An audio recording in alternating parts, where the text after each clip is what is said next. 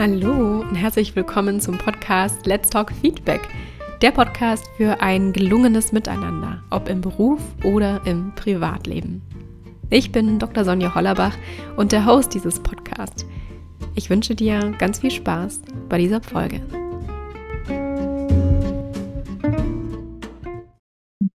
Hallo und herzlich willkommen zu dieser Folge. Diese Folge umfasst ein wunderschönes Beispiel, wenn es ums Feedback geben geht. Und zwar auch um diese Frage, um was geht es eigentlich beim Feedback geben? Mhm. Heute Morgen kam mein Partner zu mir und ich habe ihm ganz, ganz stolz meine neue Idee gezeigt, äh, von die Podcast-Folgen jetzt auch mit Videoformat aufzunehmen. Habe ihm so eine kurze Sequenz gezeigt davon, um einfach auch noch mal für mich zu checken, wie ist denn eigentlich auch die Tonqualität. Und er schaut auf meinen Bildschirm und sagt mir, du sag mal, Sonja, das Video, das ist ja zeitverzögert.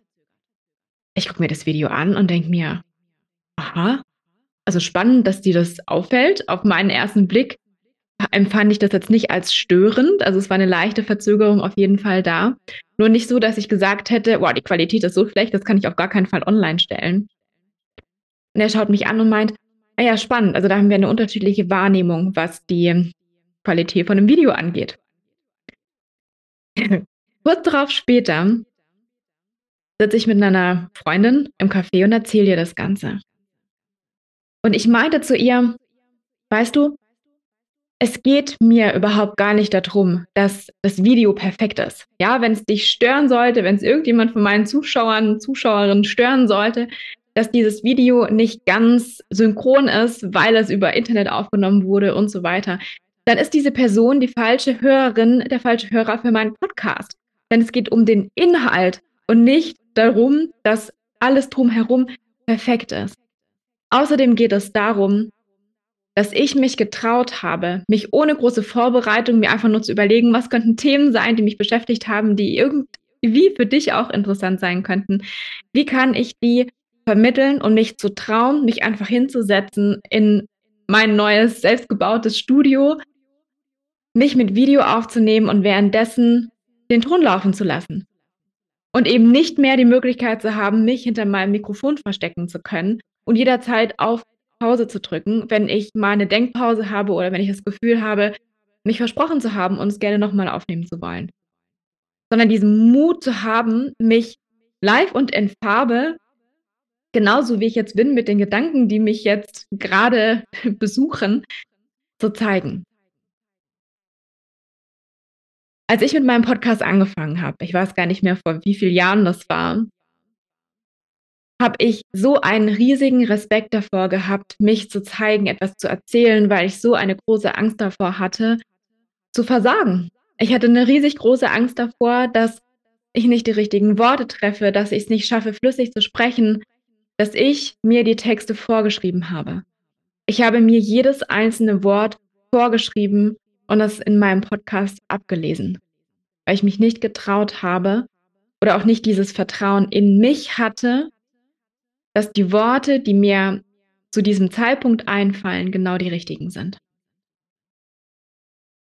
Heute sitze ich hier und traue mich, ohne die Möglichkeit auf eine Stopp- und Pause-Taste zu drücken, weil ich keins, kein einziges dieser Videos, dieser Podcasts von den, von den letzten paar, die ich aufgenommen habe, geschnitten habe. Ich traue mich, mich einfach hier hinzusetzen und loszureden, weil ich mittlerweile dieses Vertrauen, diese Sicherheit in mir habe, dass ich das kann. Wenn er, wenn mein Partner mir das Feedback gibt zu dem Video, was nicht ganz hundertprozentig mit der Tonspur übereinstimmt, dann ist es ein Feedback, was ich belächle. Und was ich sage, ja, das stimmt, ich könnte mir, wenn ich wollen würde, wenn ich diesen Podcast monetarisieren würde und einen gewissen Betrag dafür verlangen würde, dann würde ich mir tatsächlich den Aufwand machen, vielleicht noch ein professionelleres Equipment mit dazu. Ja, das stimmt. Nur das mache ich aktuell nicht. Weiß auch nicht, ob ich das machen würde, weil es geht um den Inhalt. Nur um was es wirklich geht, und das fand ich so spannend, weil das hat in keiner Art und Weise in seinem Feedback Platz gehabt. war meine Entwicklung. Und das, was im Feedback, in deinem Feedback Platz haben sollte, ist immer die Anerkennung für den Weg, den eine Person gegangen ist. Um was geht's wirklich? Mit dem Feedback möchtest du ja eine Entwicklung honorieren, du möchtest eine Entwicklung anstoßen, du möchtest Ideen deiner Person in den Kopf setzen. Nur diese Ideen, damit sie umgesetzt werden. Ja, also Feedback ist ja nicht nur, ich spreche Einbahnstraße, so ich rufe in den Wald hinein und ist mir egal, was da rauskommt, sondern ich gebe ja Feedback, du gibst ja Feedback, weil du dir erhoffst, dass dein Gegenüber etwas mit diesem Feedback anfängt. Damit dein Gegenüber was mit diesem Feedback anfängt, muss das Feedback, was du gibst, für dein Gegenüber relevant sein. In meinem jetzigen Entwicklungsschritt war dieses Feedback, was er mir gegeben hat, nicht relevant, weil es für mich um etwas gänzlich anderes geht. Meine Freundin hat mir dazu noch mal ein richtig schönes anderes Beispiel mitgebracht, heute im Café. Und zwar hat sie mir von einer Freundin erzählt, die zum allerersten Mal alleine auf Reisen gegangen ist und sich zwei Wochen lang in England aufgehalten hat. An einem Ort, wo sie noch nie zuvor war, ganz alleine mit keiner Person, die sie irgendwie kannte. Sie war auch komplett auf sich allein gestellt. Es war total spannend, weil ich bei mir ähm, entdeckt habe, als sie dann erzählt hat, dass die, dass die Freundin nicht die zwei Wochen, es nicht durchgehalten, sondern sie ist nach einer Woche wieder zurückgekommen. Dass in meinem Kopf sofort dieses Bild hochkam von, also ich hätte es ja geschafft. Was ist denn so schwer daran, zwei Wochen mit sich alleine zu sein? Nur komme ich ja von einer ganz anderen Geschichte. Ich schaue ja aus einer ganz anderen Perspektive auf diese zwei Wochen alleine in England sein drauf. Ich habe monatelang allein im Ausland gelebt. Ich gehe alleine mit meinem Backpack für Wochen irgendwo hin, wo ich keine Ahnung habe, was mich erwartet. Ich bin so eine Abenteurerin, meistens eben alleine, dass es für mich null Herausforderung wäre, in einem zivilisierten Land wie England zwei Wochen zu verbringen. So, das ist meine Perspektive. Für sie war es ein riesengroßer Schritt. Weil alleine sein, sich selber alleine auszuhalten, beginnt damit, dass du dich zuerst mal traust, dich alleine in einen Café zu setzen. Alleine, ja? Auch wenn du dich fragst, was denken jetzt denn die anderen von mir, wenn ich da alleine im Café setze? Alleine ins Restaurant zu gehen, mittags, dann abends, alleine für dich schön zu dinieren, es zu genießen, anstatt einfach nur schnell irgendwie was zu essen, damit du es hinter dir hast. Sondern diese Zeit mit dir alleine zu genießen. Dann mal ein Tag, zwei Tage, drei Tage, eine Woche alleine unterwegs zu sein. Beim Feedback vergessen wir so, so oft, es geht nicht um uns und um unsere Entwicklung und was wir so groß davon halten, sondern es geht in erster Linie um dein Gegenüber und dessen Entwicklung.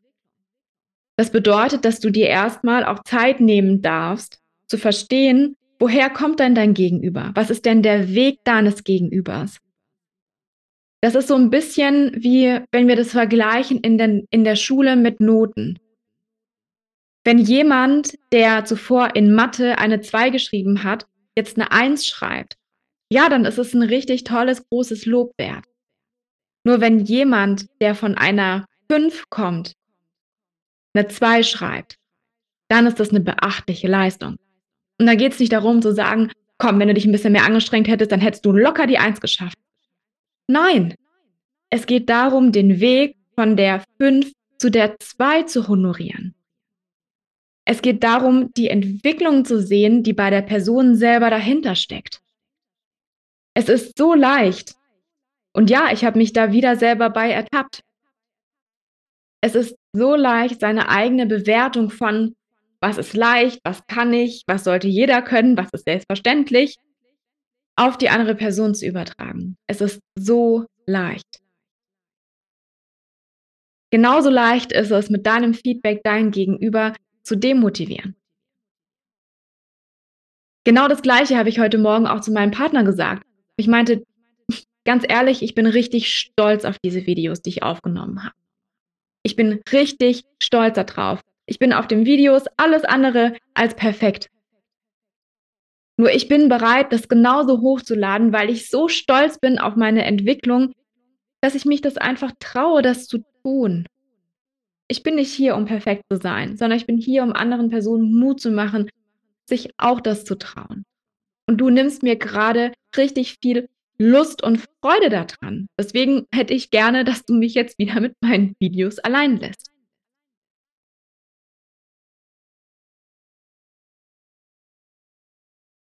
Wie oft machst du dir Gedanken darüber, mit deinem Feedback, was du mit deinem Feedback bei deinem Gegenüber auslöst? Und wie oft geht es, wenn du deinem Gegenüber Feedback gibst, eigentlich nur um dich, dass es dir gut geht? Da gibt es so ein richtig schönes Zitat. Ich weiß gar nicht mehr genau, wer der Autor ist. Auf jeden Fall ist mir das vor Kurzem mal wieder über den Weg gelaufen. Und zwar ein Egoist ist eine Person, die von ihrem Gegenüber verlangt, dass sich das Gegenüber ändert, damit es ihr selber gut geht. Das heißt, wenn dir ein Verhalten von deinem Gegenüber nicht passt, wenn dich ein Verhalten von deinem Gegenüber triggert, wenn dein Gegenüber dir zu langsam ist und du hättest gerne, dass dein Gegenüber schneller ist, du hättest gerne, dass dein Gegenüber dieses Verhalten, was dich ja so stört, endlich mal ändert. Anstatt bereit zu sein, bei dir selber hinzuschauen und dich zu fragen, warum triggert mich dieses Verhalten so? Warum kann ich es nicht aushalten, wenn jemand Sachen langsam macht? Ja, jede Person im Außen, jede Situation im Außen, die du triffst, ist ein Spiegel mit der Einladung hineinzuschauen. Wenn du es nicht schaffst, dich selber zuerst, dich zuallererst selber zu hinterfragen, sondern von deinem Gegenüber zu verlangen, sich zu ändern, dann bist du der Egoist. Im Feedback ist es so leicht, egoistisch zu sein. Keiner von uns ist davon gefeit, dem zu entgehen, solange wir dann nicht bewusst hinschauen.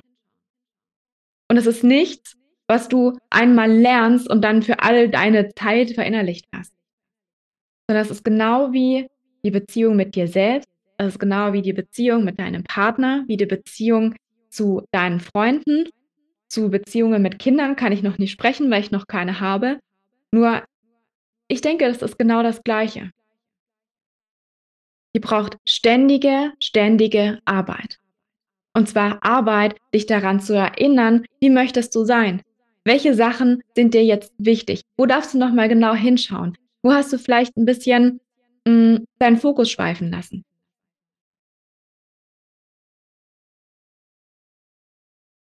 Worte sind unendlich machtvoll. Machtvoll. Worte sind die zugänglichsten Waffen und die schnellsten Waffen, die wir haben. Mit Worten kannst du andere inspirieren, du kannst andere motivieren oder du kannst andere verletzen.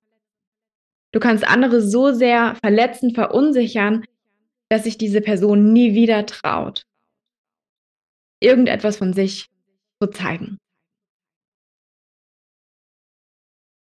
Deswegen lade ich dich ein, Werd dir deiner Verantwortung, die du mit deinem Feedback trägst, bewusst.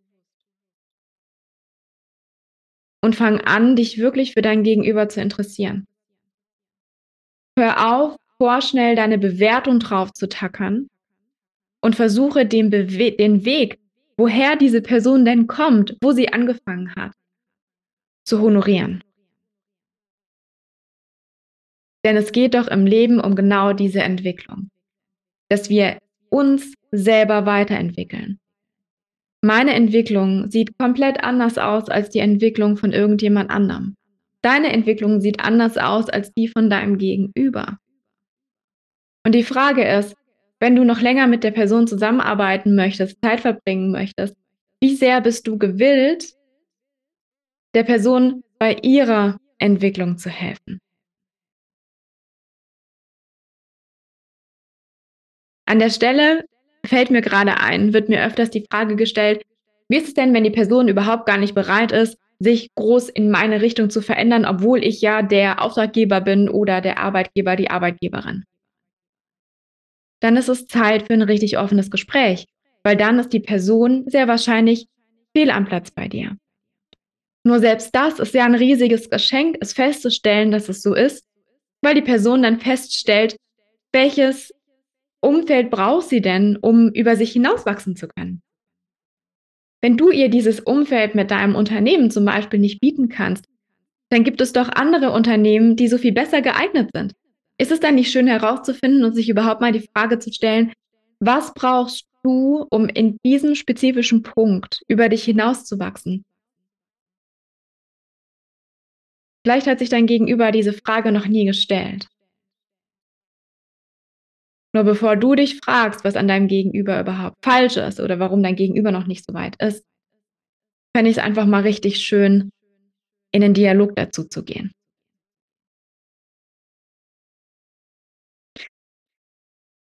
Ich lade dich heute dazu ein, dir mal Gedanken darüber zu machen, was für dich selbstverständlich ist. Wo deine ersten Schritte waren und deine Entwicklung, die du für dich gemacht hast, zu schätzen, wertschätzen zu lernen. Raus aus der Selbstverständlichkeit zu gehen, naja, das ist ja, war ja klar, dass ich das schaffe, hin zu richtiger Wertschätzung dir selbst gegenüber, dass du diesen Weg gegangen bist, dass du diesen Mut hattest, dass du diese wichtigen kleinen Schritte siehst, die dich dorthin gebracht haben, wo du heute stehst. Weil erst wenn du das bei dir erkennst, schaffst du es, diese Wertschätzung, diesen Respekt für den Weg deines Gegenübers aufzubringen. Ich wünsche dir ganz viel Spaß beim Reflektieren. Bis ganz bald. Ich bin sicher, wir sehen uns bei der nächsten Folge wieder.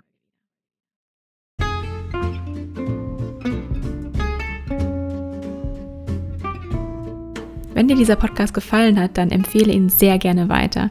Ich freue mich natürlich auch riesig über deine 5-Sterne-Bewertung bei iTunes. Alles Liebe, Sonja.